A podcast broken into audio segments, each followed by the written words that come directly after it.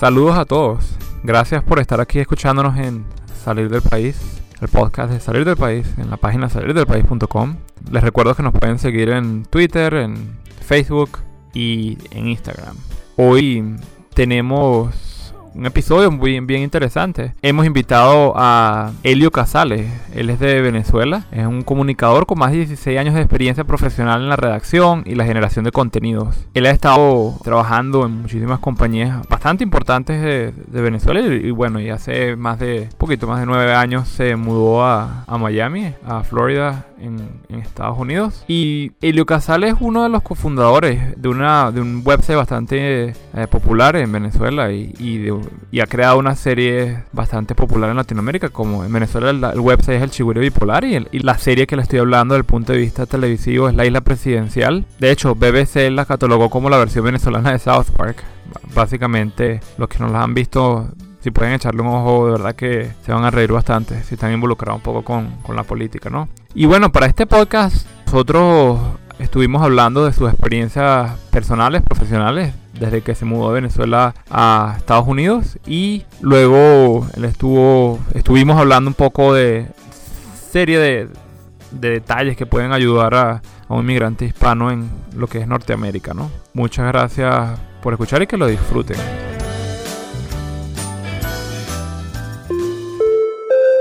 Atención, señores pasajeros, les damos las gracias por elegir este vuelo del podcast Salir del País con destino al Aeropuerto Internacional de Calgary.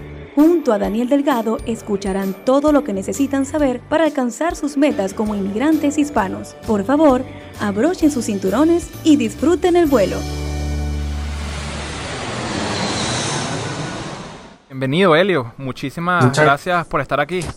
Gracias a ti por la invitación. Este, bueno, ya hemos estado conversando un poco antes de, arrancar aquí a grabar y super, ha sido súper genial y de verdad que gracias por, ah, por entretenernos básicamente a los venezolanos y, a la comunidad hispana en general porque ah, yo pienso que estoy seguro que varias personas están, no, solo venezolanos, viendo lo que ustedes creen, ¿no? Entonces, bueno, para arrancar ah, acá me gustaría saber un poco de, tu experiencia profesional en, Latinoamérica y, y, qué estás haciendo ahorita, ¿no? Y y también cómo fue esa, ese, ese periodo de transición entre cómo fue tu historia de irse de Venezuela hacia, hacia Estados Unidos. Yo en Venezuela, yo, yo soy, bueno, para empezar, este, yo soy comunicador social, que siempre trabajé en televisión en el área de promociones, de, eso es el departamento que se encarga del branding del canal. Y mi experiencia en Venezuela fue eh, tanto en televisión abierta, trabajé en Puma TV, y en Televen.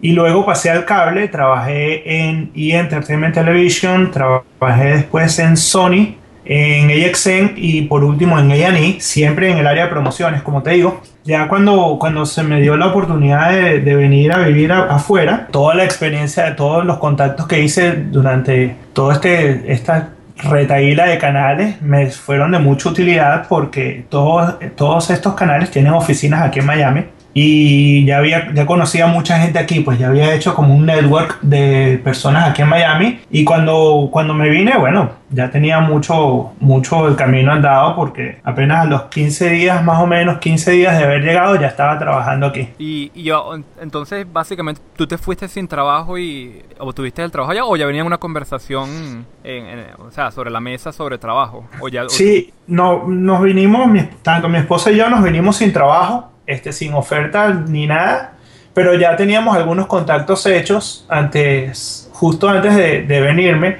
Me hicieron una oferta de trabajo en Venezuela, la cual tuve que rechazar obviamente porque ya tenía mi proyecto de venirme, pero la persona que me hizo la oferta es un ejecutivo de televisión que se llama Alfredo Durán, al cual le agradezco muchísimo siempre todo lo que ha hecho por mí. Me dijo que, mira, apenas llegues a Miami, visítame, no tengo nada que ofrecerte allá, pero algo hacemos, algo hacemos allá no dejes de tocarme la puerta. Y en efecto llegué, obviamente las primeras semanas fueron que sí, sacar la licencia, abrir cuentas y todo eso, pero apenas tuve un tiempo, lo visité y bueno, me ofreció un trabajo que al principio fue un trabajo freelance y hasta el sol de hoy sigo trabajando como freelance, pero, pero me dio esa oportunidad que siempre se la agradeceré, pues, fue como que lo que me permitió comenzar a generar dinero apenas llegué aquí. Y desde el punto de vista de, de, papeleo, ¿tuviste como que lo tuviste cuesta arriba o estuvo no tan complejo? No, fue fácil porque mi esposa, ella, ella nació aquí en Estados Unidos y ella tiene la ciudadanía americana, entonces me salió la ciudadanía por, por, por matrimonio, pues. Este mes apenas llegué, este, bueno, yo apliqué a la visa de inmigrante estando en Venezuela, cosa que siempre me recomendaron y cosa que si están en una situación similar yo también haría porque el trámite es mucho más rápido este, que hacerlo aquí ya en Estados Unidos como tal. Pero sí, fue, tuve esa oportunidad, que es una suerte sin duda, y eso fue lo que me permitió tener el estatus legal aquí. Cuéntame, cuando llegas, tenía, ya, ya habías estado visitando bastante en Miami o, o fue que llegaste simplemente, la primera vez que viste Miami fue cuando llegaste? No, ya yo conocía Miami, te había venido en unas tres o cuatro ocasiones. Como, como muchísima gente en Venezuela tenía una idea de Miami que al final la, realidad se encargó de, abrirme los ojos. Bueno, la clásica idea de que Miami es una ciudad donde todo es, fake y, que todo es Gloria Estefan y, que todo es Julio Iglesias y los bronceados anaranjados. Y no es así, es una ciudad como, como cualquier otra que tiene la, la suerte y de, tener una migración muy fuerte de distintas partes de Latinoamérica y de otras partes del mundo también, que eso le da un, sabor único y que además le da una ventaja muy grande que es la posibilidad de trabajar tanto en español como en inglés, pues desarrollarte profesionalmente en los dos idiomas. Y cuando llegas, entonces, ¿tú sentiste que, que básicamente te, fuiste adaptando? ¿Te adaptaste inmediatamente o, hubo un proceso así de, de como de adaptación, eh, como que te sentías que, oye, esto está medio raro? ¿Cómo fue eso? Todas las llegadas siempre son difíciles porque obviamente eres una matica que viene de un matero y te trasplantan a un sitio más grande. Sí tuve mucha ayuda de amigos, de, grandes amigos que vivían aquí, que, que, me ayudaron con, sobre todo con consejos sobre cómo hacer las cosas aquí, cómo, cuáles eran los pasos que había que hacer. Y eso es algo que, que, que también se agradece mucho, pues porque te, te vales de la experiencia de otros para para no repetir errores y para tratar de hacer las cosas de la manera, de la manera más efectiva posible, pues, de que todo fluya. También que se facilita un poco porque por la misma ciudad que, que, es en español, que se parece mucho a las ciudades de Latinoamérica, no tenemos mayores problemas de clima ni nada de eso por acá. Cuando tú estabas planificando irte, ¿tú pensaste en irte en otro lugar o, o no, o, o simplemente tomaste Miami, supongo, por un tema de trabajo, no? Fue como siempre la primera y única opción porque bueno, la, tanto mi esposa como yo siempre hemos trabajado en televisión por cable y, aquí en Miami hay una representación muy grande de oficinas de, los distintos canales de, de, cable que trabajan para Latinoamérica. Es como para alguien que se, que se que trabaja en televisión es como que un paso natural, pues, venirse a Miami. Como la meca de, de la televisión latinoamericana, se podría decir. Sí, sí, creo que sí, aunque se está haciendo mucho, mucha producción en, en, México y en Bogotá y en Buenos Aires y en Atlanta, sigue siendo una ciudad que es muy relevante para el, para el mercado del cable latinoamericano, sin duda alguna. Saltando un poquito a, a una de las, de, de, las páginas en las que has estado, que has sido cofundador y, y apoyando bastante el Chihuire, este, entiendo que cuando tú, ustedes arrancaron ese proyecto, estaban estabas en el periodo de transición de, Venezuela a, Miami. Cuéntame esa experiencia, cómo, fue, cómo arrancaron y cuál es el estatus ahorita del proyecto y cómo estás involucrado con eso ahorita. Bueno, el Chihuire nació, este, yo todavía estaba en Venezuela, estaba trabajando en A&E, socios Juan Andrés Ravel y Osvaldo Graciani, ellos estaban trabajando por su cuenta en una compañía que se llama Plop, Plop Contenido, y ellos habían recientemente perdido un cliente muy grande, estaban como que sin trabajo, estaban tocando puertas y, no salía nada y, y más o menos como durante ese tiempo fue que decidimos comenzar o decidieron ellos y me invitaron desde el día cero a trabajar en el Chihuire, que comenzó siendo como básicamente como una cosa para matar el tiempo, para no aburrirse mientras conseguían un trabajo y que, y que afortunadamente este, rápidamente se convirtió en algo bastante popular, pues hasta bueno, lo que es hoy en día, que, que, es una página que tiene muchísimos seguidores y que tiene muchos clics y que, y que nos ha permitido muchas cosas bastante satisfactorias, la verdad. ¿Y cómo es el estatus ahorita? cuando ¿Tú te encuentras involucrado con eso? No, el, el Chihuire sigue, yo creo que el Chihuire ya es como que se ha convertido como que en toda una institución. Creo que, que va a tener una vida bien larga porque ha, soportado periodos buenos, periodos malos, ha pasado mucha gente por, e, por ahí. Ah, bueno, desde el día cero estoy trabajando con ellos. A veces escribo un poquito más de lo que me gustaría, a veces un poquito menos de lo que me gustaría, pero siempre estoy involucrado. Y sí, él tiene vida, eso, el, el Chihuire está vivo, el Chihuire vive, la lucha sigue y, para adelante. O sea, siempre estamos tratando de buscar cosas nuevas que hacer, proyectos nuevos que hacer, pero todos arropados bajo esa marca que es el Chihuire Bipolar, pues, que se ha convertido ya creo que, que, que en, en, algo bastante sólido en lo que, en lo que se refiere a la, al humor venezolano. Y haciendo la conexión, me contaste que, que, la, que el Chigüire tuvo como que un giro bastante importante en, la, en el momento que ustedes introducieron el, el, tema de la isla presidencial y, y, y todo eso, que los, cuando ustedes, si no puedes echarle el cuento de eso, que... Seguro, bueno, este, cuando, cuando el Chihuire nació, el Chihuire eh, hace unos nueve años aproximadamente, no habían redes sociales, todo se hacía boca a boca y teníamos, lo comenzamos con un mailing list, mailing list. A, a, nuestros amigos. Básicamente era algo que le hacíamos a nuestros amigos para compartir lo que nos estábamos tripeando hacer en ese momento. Cuando salieron las redes sociales, fue algo que creo que a todo el mundo lo agarró como fuera de base. De bueno, vamos a probar a ver qué tal, a ver cómo, cómo funciona esto. La verdad no sabíamos muy bien de qué iba y, y si mal no recuerdo el primer tweet del Chihuire fue algo así como que bueno, vamos a ver qué es esto antes que lo cierren, ¿no? antes que nos aburramos, una cosa así. Y, y gracias al Twitter y a Facebook se multiplicó, se iba multiplicando bastante la audiencia del Chihuire dentro del país, porque el Chihuire es como que un producto bastante local. Y cuando salió Isla Presidencial, Isla Presidencial tenía una historia bastante particular porque era un producto que ellos estaban tratando de vender, eh, independiente del Chihuire. Tenían ya el piloto hecho, Juan Andrés y Osvaldo ya habían hecho el piloto. Y si mal no recuerdo era Michelle Bachelet que ya estaba a punto de entregar el, el poder en Chile. Y ellos dijeron, mira, tan pronto como esta señora entregue el poder, el, el piloto pierde vigencia, entonces vamos a publicarlo en Chihuire. Y, y, fue una decisión que se hizo como básicamente para que el trabajo que se había hecho en el piloto no se perdiera y con la esperanza de que, bueno, que 100 personas, 1000 personas lo vieran, qué sé yo, y poder usar esos números como una herramienta a favor de la negociación eventual, de una, cualquier eventual negociación para producir la serie. Obviamente Isla Presidencial fue un boom que, que, creo que ninguno de nosotros pudo prever y fue la que nos abrió la puerta a básicamente a Latinoamérica, eh, aunque sí hemos recibido muchas muchas visitas de otras partes de, del mundo, pero básicamente fue lo que convirtió Isla Presidencial, convirtió al Chihuire en algo más, con más presencia en Latinoamérica. Y, y bueno, nos abrió muchísimas puertas, no, no, nos trajo muchísimos seguidores y, y, bueno, la verdad es que así fue una, una serie que, que nos dio muchísimas satisfacciones, la verdad es que sí. Y desde el punto de vista de problemas, ¿trajo alguna, trajo algún problemita o alguna situación que, que fue incómoda, este, gente molesta, gobiernos o algo por el estilo?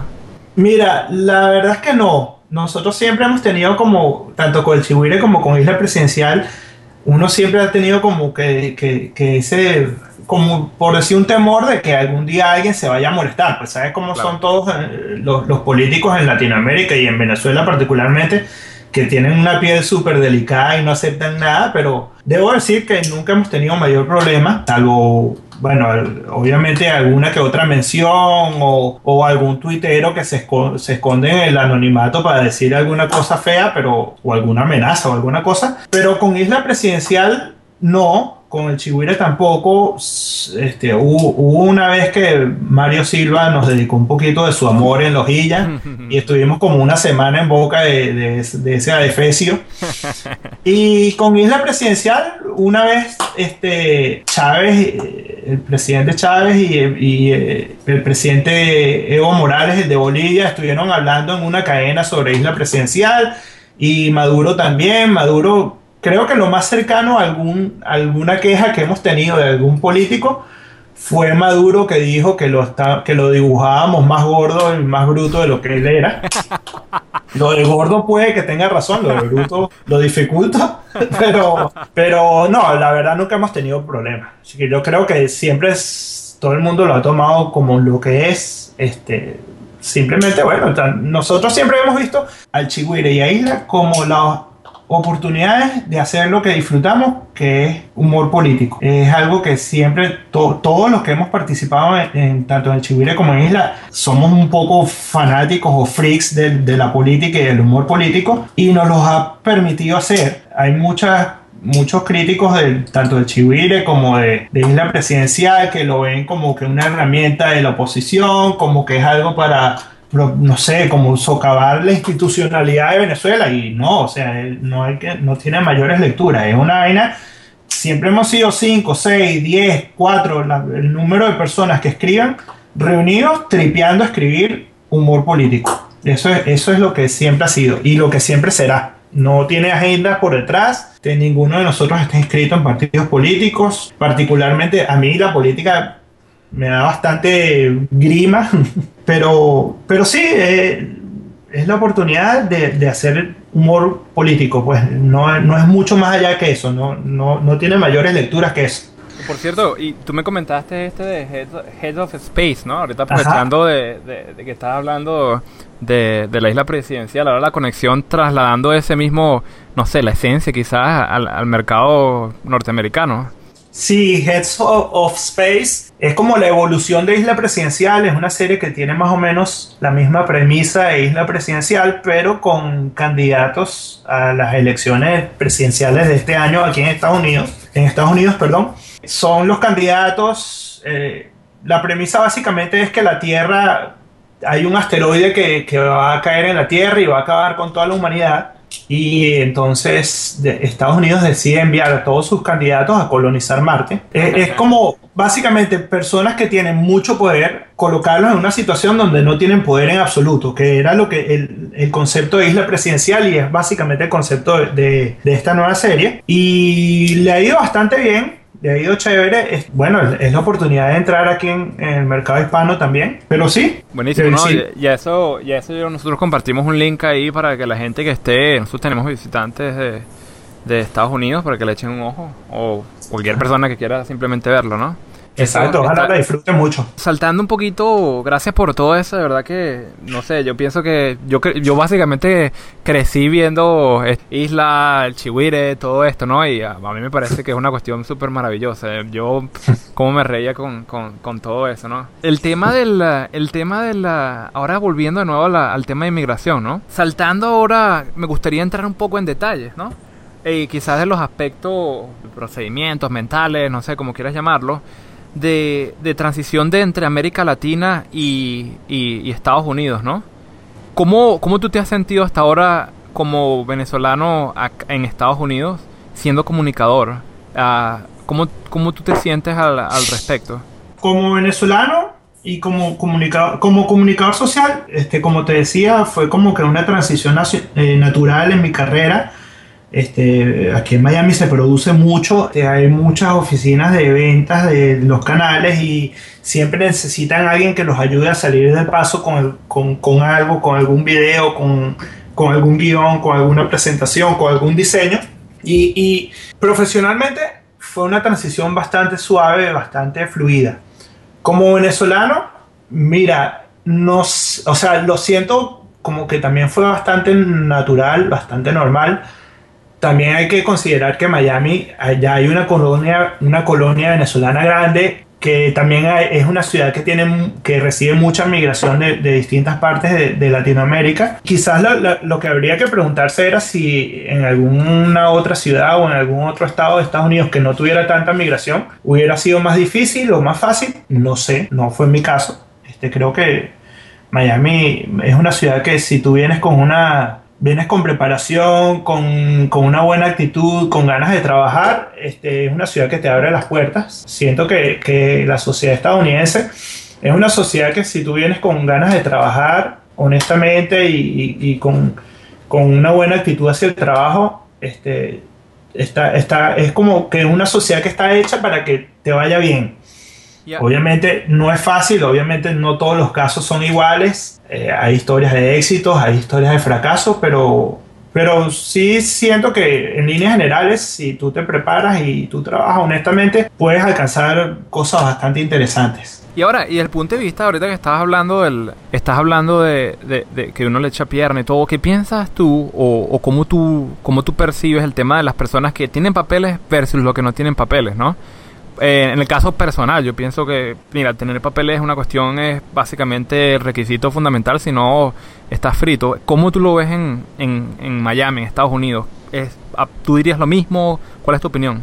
Mira, este, bueno, no, no soy experto en el caso, en, el tema, pero obviamente los papeles son una ayuda sumamente importante. Yo por lo menos veo gente que no, no, los tiene y sé que pasan bastante trabajo. Mm. Sé que después del 11 de septiembre aquí este, hay muchas cosas que antes un visitante podía hacer que ya no puede, como por ejemplo sacarse una licencia de manejo, que de, licencia para manejar, perdón, que aquí, aquí es indispensable porque aquí todo se hace en carro. Hay muchos bancos que si tú eres visitante no te abren una cuenta de ahorros o no te dan una tarjeta de crédito o, o, te limitan bastante el acceso a sus productos. Pues. Y esos son simplemente dos de los casos que a primera, de primera mano puedo, puedo decirte, o por ejemplo, alquilar un apartamento, alquilar una casa puede ser un poco más difícil si no tienes los papeles. Obviamente, si, si para todo aquel que, que esté pensando salir del país, para el destino que sea,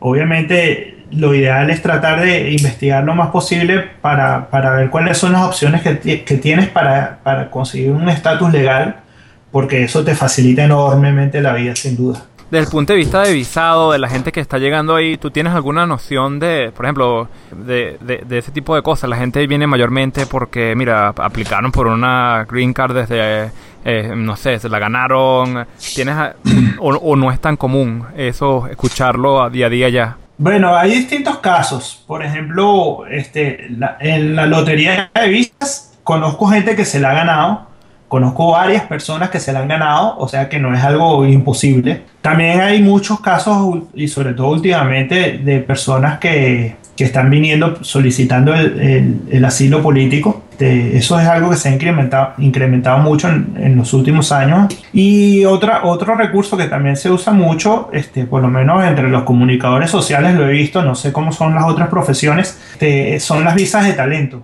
Personas que tienen programas de radio, personas que tienen programas de televisión, personas que se han ganado algún premio en algo, han, han, optado por ese camino y, y, les ha salido también su visa de, talento. Bueno, de hecho, como, como mucha gente dice, yo he visto mucha gente sin talento que le dan la visa de talento. O sin talento, sin talento aparente, pues por lo menos. Sea como sea, creo que es es un mundo enredado el, asunto de las visas y creo que es muy importante buscar asesoría, sobre todo asesoría que venga con recomendaciones, porque en el mundo de los abogados de inmigración hay, mucho tramposo también y mucha gente que, que, se aprovecha de la desesperación. Y además son servicios que no son, no son baratos, pero creo que te facilitan mucho, porque el mundo legal es un mundo que con un errorcito tonto puede hacerte perder mucho tiempo y mucho dinero. Así que yo sí, yo sí creo que, que la asesoría legal es, bastante importante. Entiendo que tu familia, ¿no? Tú iniciaste tu familia como tal, o sea, expandir tu familia en, en Venezuela o en Estados Unidos. Bueno, yo me casé en Venezuela y bueno, este, si la situación no estuviera tan, tan difícil en Venezuela, este, probablemente tuviera, hubiera tenido un hijo allá este, pero eso era una cosa que no, no estaba en los planes. Este, Nosotros, tanto mi esposa como yo decíamos que siempre teníamos como la, la, inquietud de salir y, y el tema de la paternidad fue algo que, a la que le dimos largas. Este, fue así como decir, mira, si nos vamos a ir del país, siempre es más fácil que nos vayamos dos a que nos vayamos tres, sobre todo porque uno nunca sabe si va a pasar trabajo. Y bueno, uno como adulto puede asumir el trabajo este, conscientemente, pero un, un, niño, un chamo es más difícil, pues. Entonces eso fue algo que le dimos largas, este, y ya una vez que estábamos aquí, que ya nos habíamos establecido, ahí sí, bueno, nació Tomás, que es mi único hijo hasta ahora, ya nació hace cuatro años. ¿Qué tal la experiencia de, o sea, en comparación con lo que viste, no? Porque obviamente no experimentaste tener un hijo en Venezuela, pero lo que escuchaste, eh, es algo que estás, mira, súper eh, contento, eh, como, como todo se dio, eh, tienes una algo que tú consideras que podría mejorar o que no estás tan contento. Sí, este, como tú dices, yo no fui papá en Venezuela, este, no sé cómo sería allá, pero bueno, uno veía a la gente que tenía hijos allá. Una de las cosas que nos llevó a, postergar un poco esa decisión es que tampoco es que hacía falta ser papá para saberlo, porque uno fue niño y, por, por ejemplo, la infancia que uno tuvo allá en Venezuela no es la misma que la que están teniendo los niños hoy en día, pues este, uno salía uno podía ir a un parque solo, sin sus padres, uno podía montarse en el metro, uno podía hacer un montón de cosas que hoy en día, perro, un niño, no sé si, yo, yo creo que sería bastante estresante para ti como padre saber que tu hijo está haciendo las cosas que uno hacía cuando era chamo. Sí, Venezuela se ha puesto muy, muy poco amigable para, para los niños. Aquí es más sencillo porque, por ejemplo, no me imagino cómo sería una cola de dos horas en la autopista del este con un niño atrás, un niño fastidiado atrás, llorando, con hambre, con ganas de hacer pipí. Este, no me lo imagino. Ese es algo que no le envidio a nadie. Mis, respetos a, lo que, a los que lo hacen. Pero sí, yo...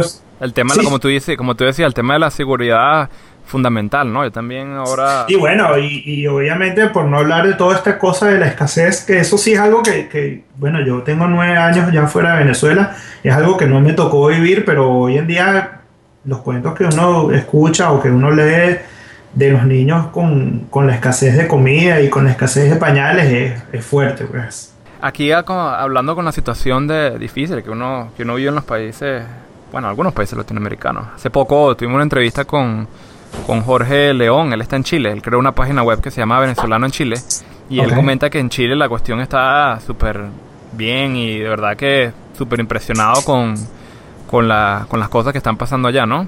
Eh, pero bueno, lástima que en Venezuela no es el caso, pero a pesar de todo esto, tener el chihuire, ¿qué, tan difícil es, es, como que hacer eh, reír al público allá? ¿Cómo, ¿Cómo es posible para ustedes este seguir, eh, quizás, no sé, darle un tono no sé, reírse de la desgracia, no sé cómo decirlo, pero ¿cómo, ¿qué tan complejo es eso? ¿Y cómo le llegan a esa gente?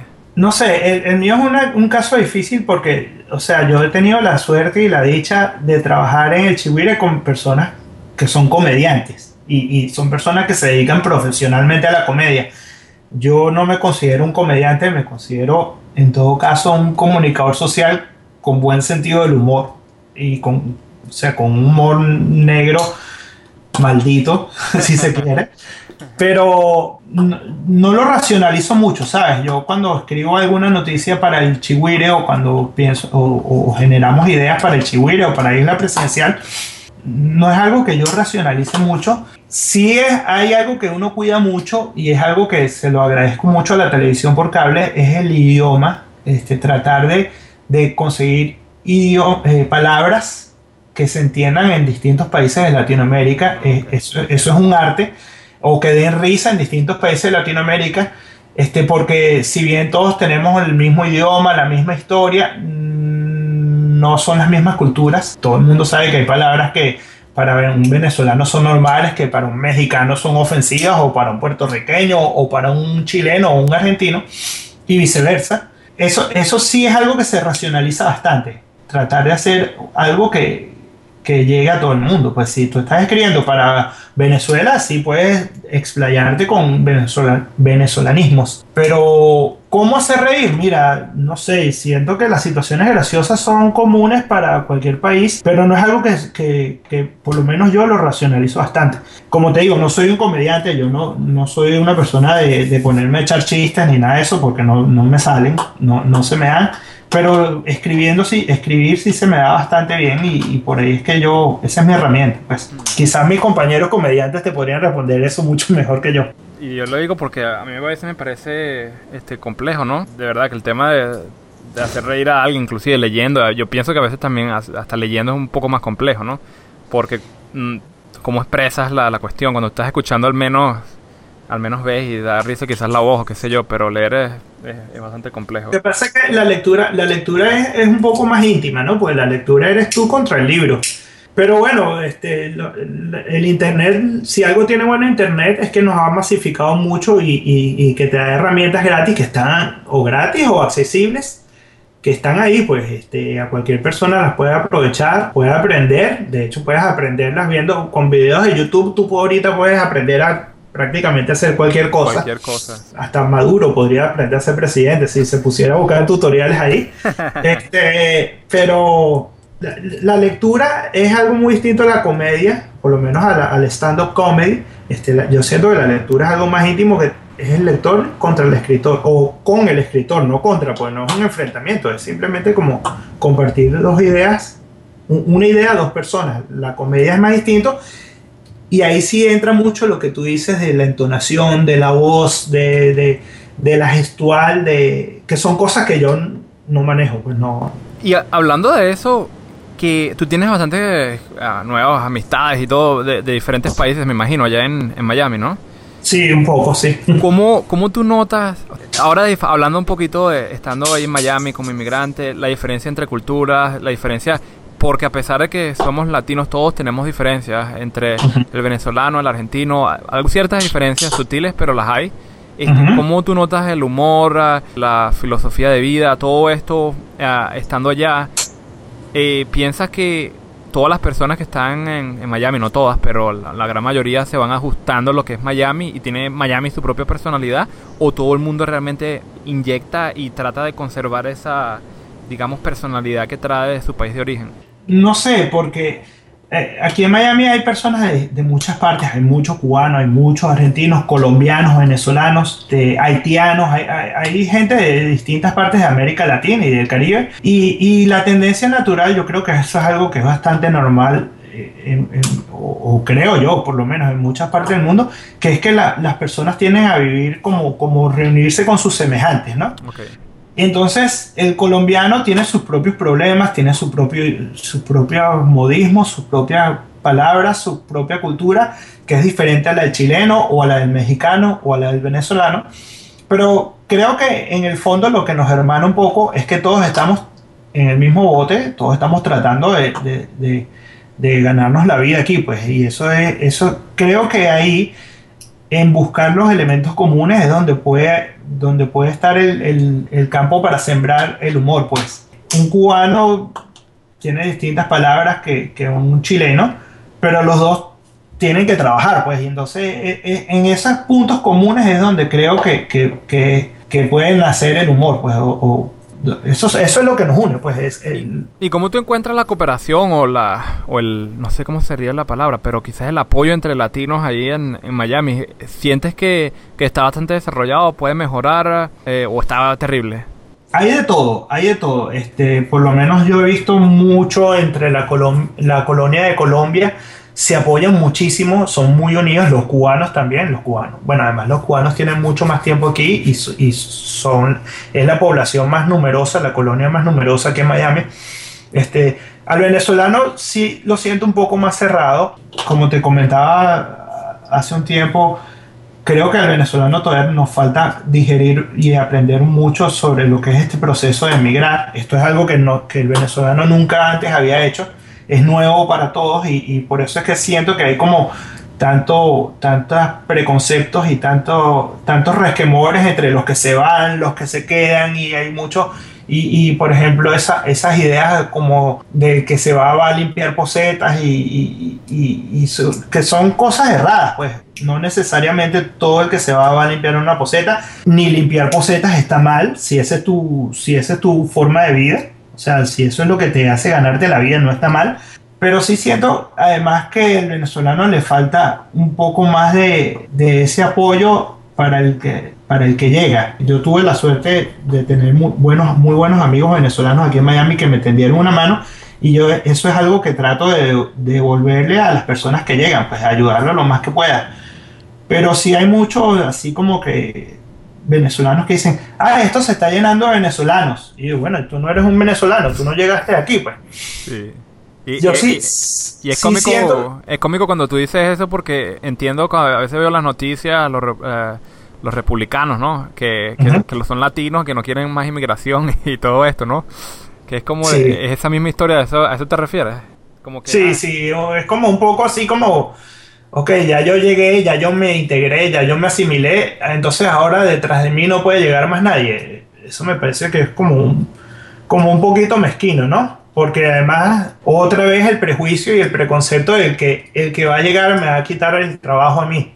Y eso no tiene por qué ser así. O sea, eh, eh, si algo se precia a Estados Unidos es que es la tierra de, la, de las oportunidades y bueno, las oportunidades están ahí para que, para que trabaja por ellas. Pues este, el venezolano sí siento que tiene o que tenemos que madurar mucho este tema de la inmigración, que una vez más es algo que nos está tocando nuevo. Nosotros fuimos muy buenos para recibir inmigrantes, pero ahora que nos está tocando a nosotros emigrar, este, siento que todavía no lo hemos internalizado ni digerido. No es una traición, es, no es un cobarde saltando, huyendo del barco. La inmigración es un proceso natural que tiene siglos. Lo, lo hicieron nuestros abuelos, lo, lo estamos haciendo nosotros ahorita, probablemente nuestros hijos lo hagan. Es natural, cada, cada uno tiene sus razones, cada quien toma su decisión por las razones que es. No, obviamente no todo el mundo tiene los mismos resultados, pero, pero sí siento que es algo que, que todavía nos falta asumirlo con un poquito más de, de, madurez y bueno, este, ojalá algún día podamos ser una colonia un poquito más unida aquí, por lo menos aquí en Miami. Yo sí siento que aquí todavía nos falta un poquito más de esa, esa unión. Y ahora, una pregunta, ¿y qué piensas tú que, qué, recomendación tú le darías a alguien que está llegando, está por salir y está escuchando esto y dice, pana, me voy a Miami, ¿cómo hago para integrarme? Mira, no soy colombiano. Bueno, si no estás escuchando eres colombiano, genial, hay una buena plataforma, una buena comunidad colombiana y tal, uh, pero si eres de otro país, no sé, Paraguay, y eres latino, vas a llegar a, a, a Miami, quizás no hay tanto, no hay tanta comunidad paraguaya, ¿no? Este, ¿Qué le recomendarías tú hacer? O sea, ¿cómo acercarse? ¿A qué personas escuchar? ¿A qué personas no escuchar? ¿Dónde buscar? ¿Qué, ¿Qué, piensas tú que sería un buen consejo? Coño, ahorita, ahorita con Internet, Internet te da acceso a tantas, tantas, tantas cosas que antes no habían, que, que, o sea, yo creo que el primer paso sería investigar mucho cómo es el sitio al que, te, al que, al que apuntas. Este, tratar de usar las redes sociales para conseguir personas que hayan pasado por lo que tú vas a pasar. Es, eso es como que un trabajo de preproducción de tu viaje que me parece que es súper importante. Que ah, vayas conociendo un poco cómo es la cultura, cómo es la, la ciudad o la historia, o sea, de lo que te interesa, pero que, que averigües un poco del sitio y, y de cómo es, pues, y tratar de conseguir personas que hayan pasado por tu situación para, para aprender de las experiencias de los demás. Uno nunca sabe si, si esa persona que te, va, que te puede echar una mano, a, lo mejor hasta te puede ofrecer un trabajo o, o, qué sé yo, o sea, uno nunca sabe qué te depara el futuro. Ahora, y si alguien, vamos a suponer alguien ah, se aparece mañana, estás, no sé, en un centro comercial y, y te vaya a pedir ayuda, si esa persona se acerca, ¿cómo sería tú consideras que es la mejor manera de que alguien se acerque y te pida ayuda? Yo he pedido, yo pedí muchísima ayuda acá cuando, cuando estuve en Canadá, y, eh, sobre todo profesional, ¿no? Y, y, lo interesante es que los que más me ayudaron eran colombianos. Yo creo que como tú decías, hay una buena... Ellos tienen como que una, algo, como no sé, como una red, como que una sabiduría en la inmigración, qué sé yo. Ellos tienen mucho más tiempo emigrando que nosotros. Ellos, les tocó muy fuerte. Sí, entonces sabían como que mira, haz esto, haz lo otro, enfócate en esto, enfócate en lo otro. Pero obviamente esta persona se abrió porque, bueno, yo primero, yo no, no tengo ningún complejo, yo digo, mira, necesito ayuda y punto, ¿no? Claro, claro. Que, que, que, como que me, me recomiendas, ¿no? Ahora, si una persona se acerca a ti como venezolano a venezolano, de venezolano a chileno, a quien sea, como que tú dirías que cuál sería el mejor enfoque o el, el, mejor, uh, ¿cómo se dice la palabra? para abordarte y, pedirte ayuda, para sin que ninguna persona se sienta como que comprometida ni, ni nada por, por ese, de nada de ese estilo, ¿no?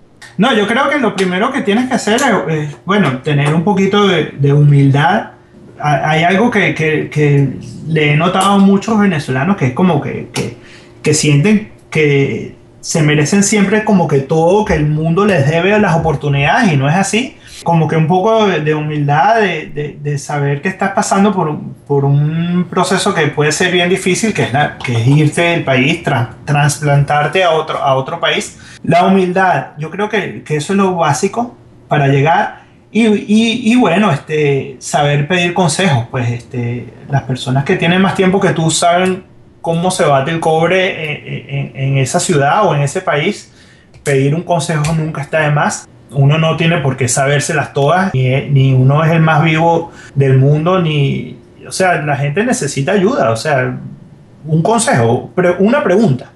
¿Cómo se hace tal cosa? ¿Cómo, cómo se, ¿Qué debo hacer para tal cosa? A veces uno por, por, el, eh, por no querer, por no querer o por pretender parecer autosuficiente, no preguntas cosas y terminas metiéndote en unos rollos y en, y en unas cosas que, que una simple pregunta te lo hubiera facilitado tanto. Sí, yo creo que es eso. Este, y, bueno, comenzar con mucha cabeza. Este, eso yo creo que es básico. Y eso es algo que yo siempre le he recomendado a mucha gente que, que, ha pasado por esto. Es comenzar poco a poco, no volverse loco, cuidar mucho el dinero. Si es posible, cuando viajes, ten, si es posible, obviamente el país, o por lo menos Venezuela ha cambiado mucho en estos años, pero siempre es muy importante tener una base financiera que te permita tener un poco más de tranquilidad, le hace ahorros, no volverse loco, no llegar comprándote dos Audis ni dos BMW porque no te hacen falta, comienza poco a poco y ya a medida que vayas pasando el tiempo, si estás generando dinero, puedes irte dando cuenta de cuánto dinero haces al año, cuánto dinero tienes que pagar de impuestos, cuánto tienes que reservar para vivir. Ya ahí sí puedes ir como soltándote un poquito, ya ahí sí llega la, la, gratificación, pues ese concepto que, que, es el de la gratificación pospuesta que creo que al venezolano le cuesta tanto entender. Yo creo que esos son mis dos consejos, este, humildad este, y, y saber que pedir un consejo o una ayuda o, o hacer una pregunta no es algo, no es un pecado, y comenzar poco a poco, este, arropándose hasta donde llegue la cobija, pues como, como dicen allá en Venezuela. Y ahora, desde el punto de vista, ¿a quién no acercársele? Si tú le tuvieras que dar un consejo, yo me imagino, a mí me pasó, me encontré con gente que no era la, la mejor, digamos. Te, ¿A quién no te le acerques? ¿O a quién no le pidas consejo? ¿A quién no sigas? A quien te dé mala espina, ¿sabes? Eso es como que eso es como que una intuición que uno tiene. Este, hay muchos sitios donde los venezolanos nos consideran medio tramposos y tracaleros y flojos y uno se los consigue por ahí. Yo creo que esa es la gente que uno tiene que, que tratar de dejar de lado porque esos son con huevones ni a la esquina, como dicen. Eso no te, eso no te aporta, eso no te ayuda en nada. Yo creo que gente que está pendiente de, hacer trampa, gente que está pendiente como del chanchullo y de mentiroso, si te da mala espina, no o sea, no, no, te, están, no te están ayudando lo más mínimo. Muchísimas gracias por, por, esta, por esta conversación, por, por contarnos tu experiencia, por, estoy seguro que estás súper, súper ocupado y tomar tiempo ahí para, para hablar con, con, nosotros. Y si alguien quiere seguirte, saber eh, sobre lo que haces, pues, Dios quiera que esté escuchando un buen, uh, no sé, un ejecutivo que invierta en uh, tu compañía o lo que sea, ¿dónde te pueden contactar? Bueno, este, en las redes sociales, en todas las redes sociales, este, estoy como Helio Casale, eh, tanto en Twitter, en Facebook, en Instagram, en Snapchat, en Tumblr, este, en todo, en, todas estoy así como Helio Casale. Eso no, afortunadamente no es un nombre tan común así como para que sea difícil conseguirme. Y bueno, gracias a ti por la oportunidad de llegarle a otro público, de poder compartir la, la experiencia de uno. Ojalá sea de provecho de alguien. Y bueno, mucha suerte a todos. Bueno, muchísimas gracias por habernos escuchado acá en Salir del País, el podcast de Salir del País, en nuestra página salirdelpaís.com. Les recuerdo que nosotros eh, nos puedes encontrar en Facebook, en Twitter, también en la página web. Estaremos siempre ah, recordándoles los nuevos episodios. Cada semana, todos los lunes, estamos eh, sacando un nuevo episodio con diferentes personas. Y bueno, y si tienes alguna sugerencia, si quieres escuchar a alguna persona, si crees que hay una buena historia que deberíamos compartir en nuestro website, por favor, siéntete en la libertad de darnos un comentario abajo acá y, espero que, hayas disfrutado este, este episodio y nos vemos en la próxima. Atención señores pasajeros, esperamos que hayan disfrutado de un maravilloso viaje junto a nosotros. Gracias por elegir el podcast Salir del País con Daniel Delgado, donde escuchas todo lo que necesitas saber para tener éxito como inmigrante hispano. Los esperamos en un próximo vuelo. Para más episodios y artículos pueden suscribirse a nuestro podcast y visitar salirdelpaís.com.